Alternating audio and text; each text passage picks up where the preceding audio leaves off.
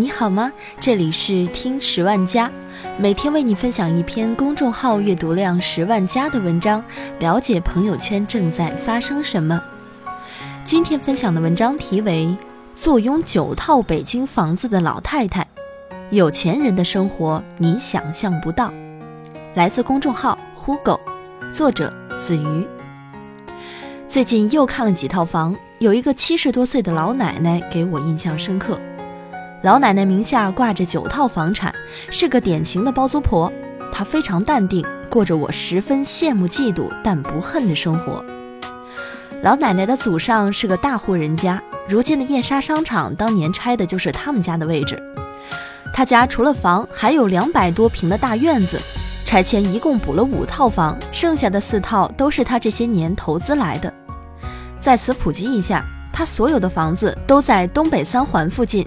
这一带的房价在七八万一平米上下，他的九套房至少价值七八千万。那么，坐拥九套房的老奶奶到底过着什么样的生活呢？按照大家都喜闻乐见的说法，应该是空有钱没生活，出手还一副穷家子相。实际上还真不是，人家买菜都买进口食品，或者是国内纯绿色无公害的。在密云有人专门给他养猪，在沧州有人专门给他种梨。内蒙古有人专门给他供应小米，怀柔有人专门给他种菜。过年的时候，他去密云杀猪，当地人把猪杀好给他分割好，他带回来。梨子成熟的时候，他带着孩子们去沧州摘梨，体验完了采摘的乐趣，那边会有人把他的梨子快递到家里。他每天吃的菜都是怀柔一家纯绿色无公害基地特别供应的，网上下单一根胡萝卜就十几块钱的那种。他还跑到全国各地去找土特产吃，遇到好的就发展为定期供应人，专供给他。他住在城市中心，享受着各地的顶级食品供应，一点儿也不比在乡间生活质量差。虽然北京堵车，但人家还享受着大城市先进的医疗和教育资源呀。他有一儿一女，就自己生活，有个保姆。他家附近有几家著名的三甲医院，一旦有病，几分钟就到了。他的孙子、外甥女都上着好小学、好大学。穷人乐意意淫有钱人不会过日子，小地方的人愿意意淫大城市的人吃不好、住不好的样子。而实际上，只要有钱，这些都不是问题。老太太根本不愁没人养，不愁生活单调。以前一直全世界各种旅游，这两年跑不动了，才歇了下来。歇下来，业余时间干嘛呢？不是大家想象的那种打麻将、跳广场舞，人家在家每天演算高等数学。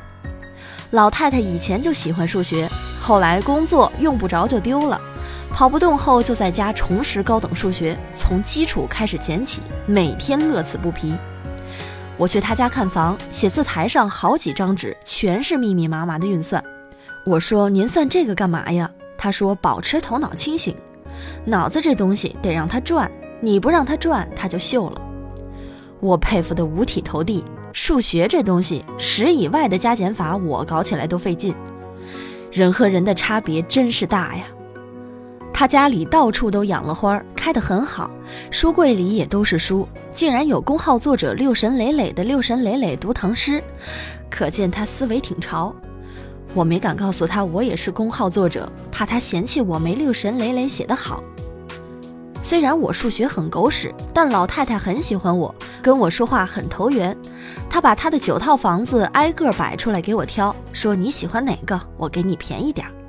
我看了看，只有最小的一个我砸锅卖铁买得起，但是那个房子我又没看上，六楼爬不动。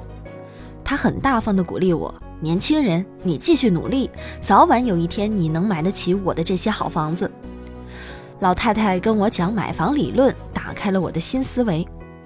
她说：“你甭听那些专家叨叨，专家们从经济学、政治学、统计学、社会学各种角度解读房价，但没人从中国人的文化心理解读房价。你研究过中国人的文化心理吗？中国人，尤其是女人，就喜欢房子。”他说：“不管是丈母娘也好，小媳妇儿也好，女婴儿、小宝宝也好，都是女人。是女人，她就喜欢房子。小宝宝也有长大的一天，没办法，这是中国人的文化基因。古代人一听地主婆就十分向往，现代也一样。一个坐拥几套房产的人，踏踏实实当包租婆就是有底气。中国只要有中国女人，就不会对房子没需求。在这一点上，我和老太太的想法是高度一致。我也一直觉得心理因素对房价的影响很重要。我除了同意他这个文化基因理论，还有我的新理论。我说，专家们一直计算房子啊，以后会过剩，一个孩子就要继承老人的两三套房产。我觉得不会过剩，至少目前是不会。现在的年轻人越来越自我，越来越需要独立的自我空间。有的夫妻都恨不得一人一套房子。古代家庭几十口人都可以在一个屋檐下挤着，现在的家庭越拆分越小。现在的夫妻要有自己独立的房子，不但自己有，他们给孩子也都要一人备一套房子。古代重男轻女，没人给女儿备房产。现代人没那毛病，给女儿准备房子简直成了刚需。有房子的女人体会到了有房子的优势，没房子的体会到了没房子的痛苦。在下一代身上，都希望自己孩子具备这个优势。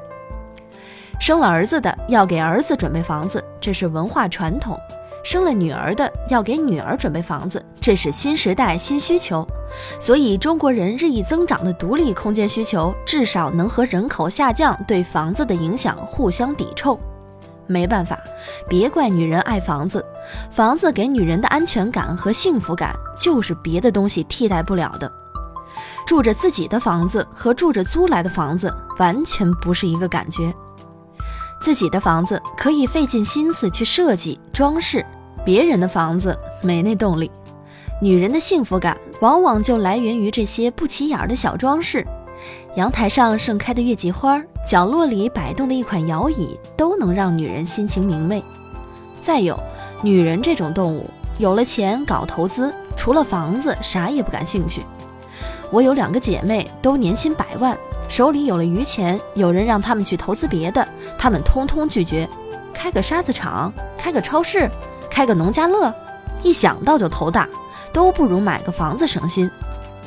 他们常常嘲笑一些男人，当初意气风发买了房子去创业，结果业没创起来，房子也赔没了，还不如他们有点钱就买个房，几年下来资产秒杀那些创业的精英了。爱攒钱，攒了钱不会投资，这是中国女人的特性。我也知道这样的心理对国家发展不利，对实业是个大创伤。可是没办法，这世上最难的就是改人心。国家要想真正控制房价，建议研究研究女性心理学。老太太听了我的这些歪理，觉得非常有道理，以我为知己。我们俩一聊聊嗨了，她还请我吃了顿牛排。我把她树立为榜样，老了以后要像她一样有资产傍身，到处旅游，喜欢什么就干什么。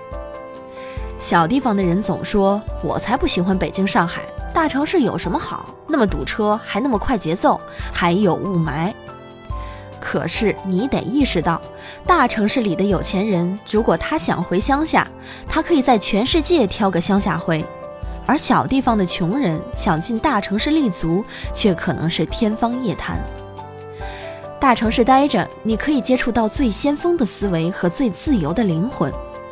写两句老太太的买房心得：买房子永远是地段、地段加地段，这是最重要的因素。能买大城市不买小城市，能买市中心不买郊区，能买地铁沿线就买地铁沿线，能买学区买学区。这两年北京房价降了不少，但是好的学区依然坚挺。学区房的价值除了居住功能，更多的是它附加的教育资源。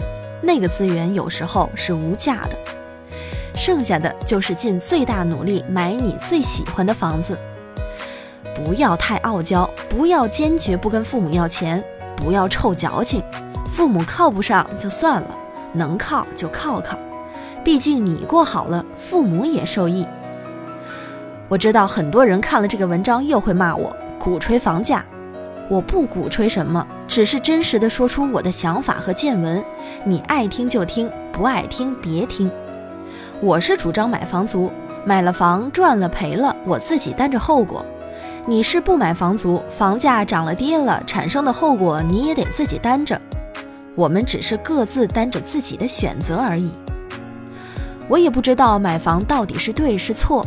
都说房价泡沫会破，没破过就不知道破裂的惨状。见了这么多买房的人，反正我还没见到过因为喜欢买房吃了大亏的人。这也是大家有恃无恐买房的一个心理原因。